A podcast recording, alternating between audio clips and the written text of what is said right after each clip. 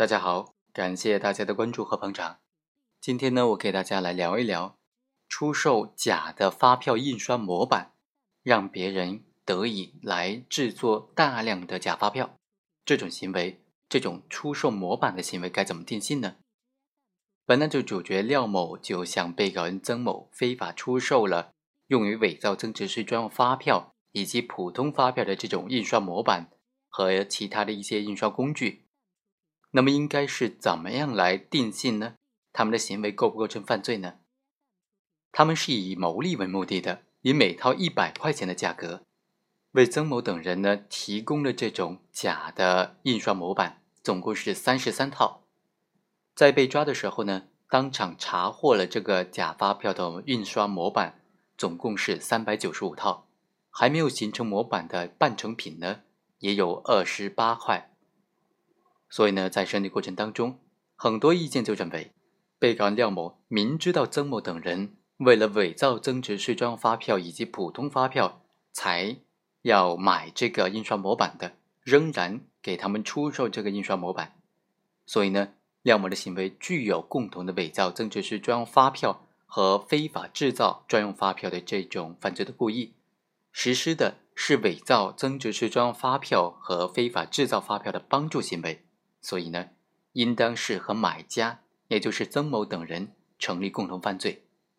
但由此引发的问题就是，制造、销售用于伪造增值税专用发票的这些印刷模板呢，这些印刷工具啊，这种制造、销售的行为呢，认定为是共犯，这种定罪量刑真的合适吗？真的妥当吗？很多时候他们是没有这种共谋的。只不过放任了对方的这种造假的行为而已。有一种观点就认为呢，由于刑法并没有单独的规定制造、销售伪造增值税专用发票或者普通发票的印刷工具罪，因此在与购买者已经达成了买卖合意，或者印刷模板等等印刷工具已经出售的情况之下，对行为人呢可以定为伪造增值税专用发票罪。如果行为人制造的印刷模板等等印刷工具没有明确的购买者，而且呢还没有出售，那么对于行为人只能够以伪造增值税专用发票罪的未遂来处理。当然，还有一种观点认为呢，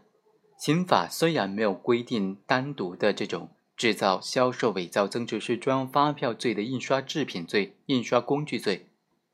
但是制造、销售伪造增值税专用发票的印制工具的行为。本质上就是为伪造增值税专用发票或者普通发票提供条件，无论是否和购买者形成合意或者已经出售，都应当构成伪造增值税专用发票罪或者伪造普通发票罪。是否和购买者形成合意呢？只不过是认定他构不构成共同犯罪的问题了。那这两种观点哪一种观点更加合适呢？我们认为啊。制造、销售伪造增值税专用发票或者普通发票的印刷模板等等印刷工具的行为呢？它的社会危害性和伪造、出售伪造的这种增值税专用发票的行为相比之下有过之而无不及。我们不能片面的理解罪行法定原则，以刑法没有明确规定就认为制造、销售伪造增值税专用发票、普通发票的这种印刷模板等等印刷工具的行为不能够认定为犯罪。制造这些工具的行为呢，本质上就是为伪造增值税专用发票提供条件的行为。参照最高院关于审理伪造货币等等案件具体应用法律若干问题的解释的规定呢，行为人制造货币的样板，或者与他人事前通谋，为他人制造这种伪造货币的样板的，按照刑法第一百七十条的规定来定罪处罚。刑法第一百七十条的规定呢，就是伪造货币罪了。另外，全国法院审理金融犯罪案件工作座谈会纪要当中也有关于假币犯罪的规定。伪造假币的，只要实施的伪造行为，不论是否已经完成了全部的印制工序，都构成伪造货币罪。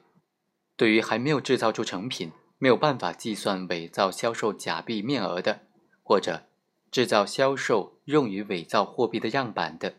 不认定犯罪数额，根据犯罪的情节就可以决定刑罚了。所以呢，